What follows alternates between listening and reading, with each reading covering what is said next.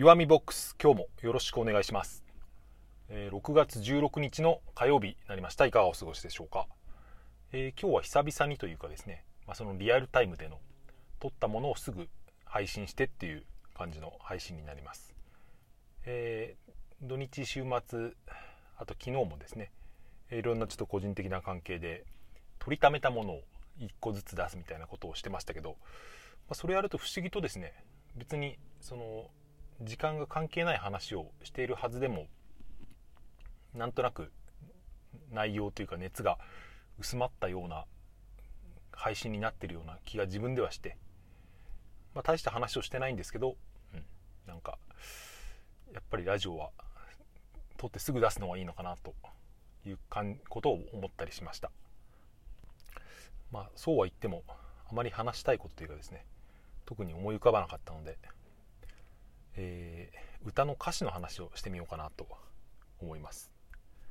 ラジオを聴いていたらですね、えー、懐かしき古き名曲の「Wonderful World」がかかってたんですよね。ちなみに「Wonderful World」ってですね、えー、2つあってあの有名なというかどっちも有名ですけどルイ・アームストロングが歌ってる方の「ワンダフルワールドは」ワンダフルワールドは「What はワンダフルワールド」で僕が言ってる今のやつはですねサム・クックという、えー、歌手が歌っている「ワンダフル・ワールド」「Don't know much about a history」ってやつです。ちなみに、えー、ルイ・アームストロングの場合は「I say wonder wonder あななな」すみません歌詞が分かんなかったんで適当に歌いましたけどこんなやつです多分どちらも聞いたことあると思うんですけど A で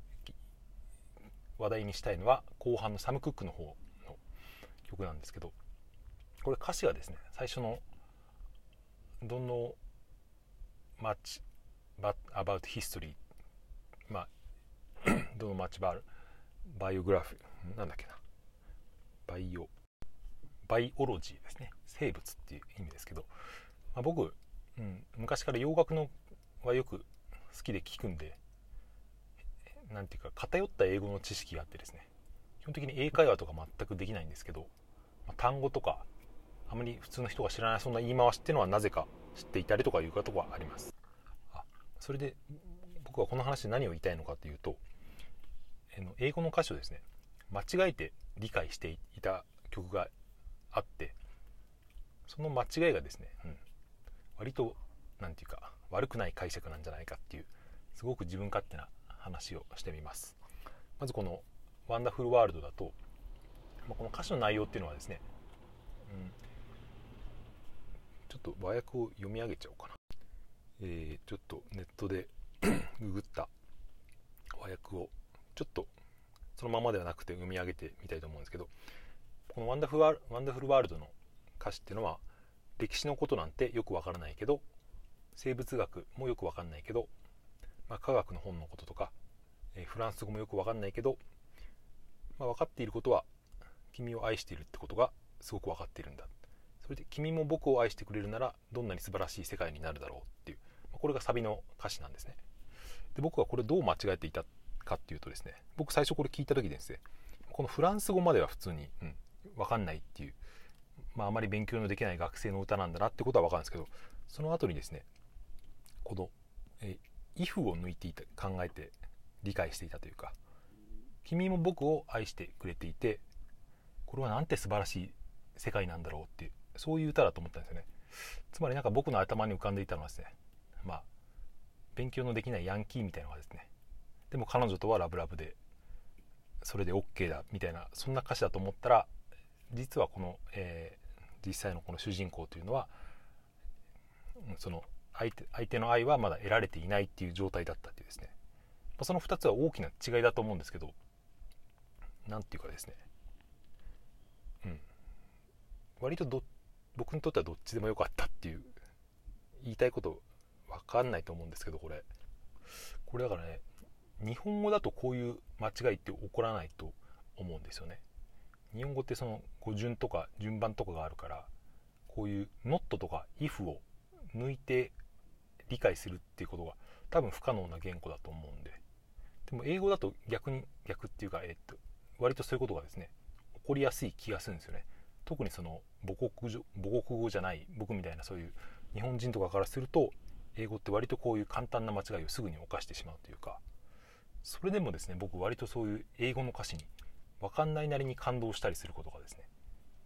結構あるんですよ。これは不思議だなと思ってそれについてのいろいろ考えているんですけど、えー、もう一つですね僕が歌詞を勘違いして覚えていた、えー、曲を紹介したいと思うんですけどこれは全く打って変わってですねアブリル・ラビーンの曲なんですけど多分これも10年ぐらい前かもう少しかもしれないんですけど「ホワッツ・ヘル」っていうですねその当時は結構ラジオとかああいうミュージックテレビとかでもよくかかってた曲だと思うんで知ってる方も多いかもしれませんけど、まあ、これは別に歌ったりとか、えー、歌詞も言わないでとりあえず日本語の意味だけ簡単に言っちゃいますと。サビの歌詞にですね後半かな、えー、If you love me, if you hate me, you can't save me, baby, baby っていう歌詞があるんですよ、まあ、僕はその、まあ、節節というか、まあ、メロディーが好きでこの曲をよく聴いてたんですけどでもこの歌詞をですね僕はなんとなくだけど、まあ、If you love me, if you hate me っていうのは、まあ、なんとなく分かりますよね。あなたが私を愛していても嫌っていてもってですね。えその次の You can't save me っていうのを、まあ、今こうやって文字で見ると You can't save me って私を救うことなんてできないっていう意味なんですよね。これは多分その歌詞の世界観というか場面としては、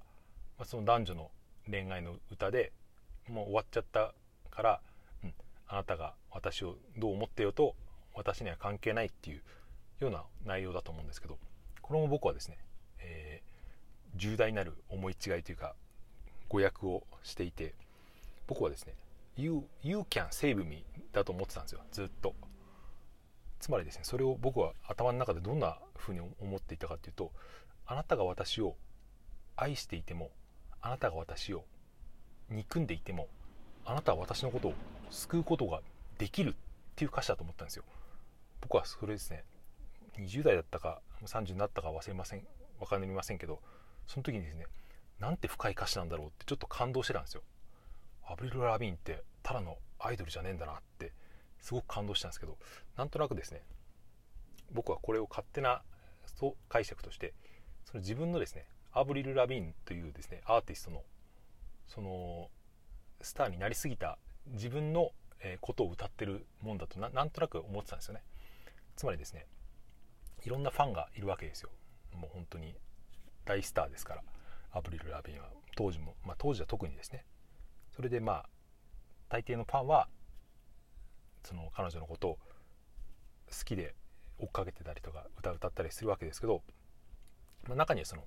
えー、誹謗中傷というか嫌ってくるファンもいるわけですよね。そういう人たちに対してですねアブリル・ラビンは別にどっちでもいいと思ってるっていうですね。何て言うか、うん、なんとなくそういう図が僕には浮かんでたんですよね、うん、あなたたちが私のこと好きでも嫌いでもあなたたちに私私を救うことなんてできないのよってですね、うん、あるある意味神様的な、うん、でもちょっとそのアイドルというか、まあ、そのスターとしての苦悩が垣間見えるみたいですね。そういう歌詞を歌ってるんだと思って僕はですねうんアメリカのポップスは不敬なってですねすごくすごく感心してたんですけど後でその歌詞を見てみたら全然違ったっていう何のことはないただの、えー、お別れの曲だったっていうですねそういう思い出があります。いきなり話はぶっ飛ぶんですけどこの言葉におけるですね音声っていうか言葉の発音っていうのはですね実はその意味以上に音の響きの方はですね僕たちの、えー、価値観には意味があるっていうそういう説があるんですよね。僕もこれはちょっとちゃんと理解してるわけではないんですけど、うん、そういう言語学があるんですよ。シニフィエシニフィアンっていう多分大学とかで何て言うんだろうこれ何学っていう言語学は何でしょうでしょうね。まあそういう人類なんとか学とかだと思うんですけどもしかしたらそういうのを取って学んだことがある方にはですね、えー、知れた名前かもしれませんけどソシュールという学習の学者がですね提唱した説があるんですよ。これあのラジオアプリの Voicy であの元 mixi を代表していた朝倉さんっていう方が Voicy のラジオをやってるんですけどその方が今今やってる会社がシニフィアンっていう会社なんですよね。それで僕はちょっと気になってその Voicy 上でですね朝倉さんにそのメッセージを送ってみたらですね朝倉さんがシニフィアンに対する考えていることを教えてくださいって言ったらですねすごく長くですねその放送に割いていただいて僕はとても嬉しかったっていう覚えが あるんですけどあんまり関係ないですねこれは、えー、まあ、ともかくですねその英語英語でも日本語でも、まあ、話し言葉でも歌詞でもですね特に音楽の歌詞っていうのはこの面が大きいと思うんですけどその言葉の意味はですね言葉そのものの意味よりもただ言葉の、えー、音の響きっていうのがですね人の頭にはそっちが先に来るっていう、まあ、すごく噛み砕いて言うとそういう説なんですけど僕はこの考え方がすごく面白いと思っていてですねいつか、えー、大人になった大人にも大人ですけど年を取ったらですね時間をとって学んでみたいなと思っていることの一つが、えー、このソシュールの言語学っていうのがありますという話でした。お通夜で泊まってかなり寝不足だったのでですね。しかもさっきご飯もう食べちゃったんでもう何にも喋りたくないなっていう状態で始めたんですけど割と喋れるもんだなっていう。これを言うのは僕何回目か分かんないですけど、うん、毎日やってるとそういうところが鍛えられてくるような気はしていますがはいもう久々に12分丸々喋ってしまいました、まあ、もしこんな最後までですねこんな話を聞いてくださった方がいたとしたらですね最後までお付き合いいただいてありがとうございました。それでは今日も良い一日をお過ごしください。さようなら。また明日。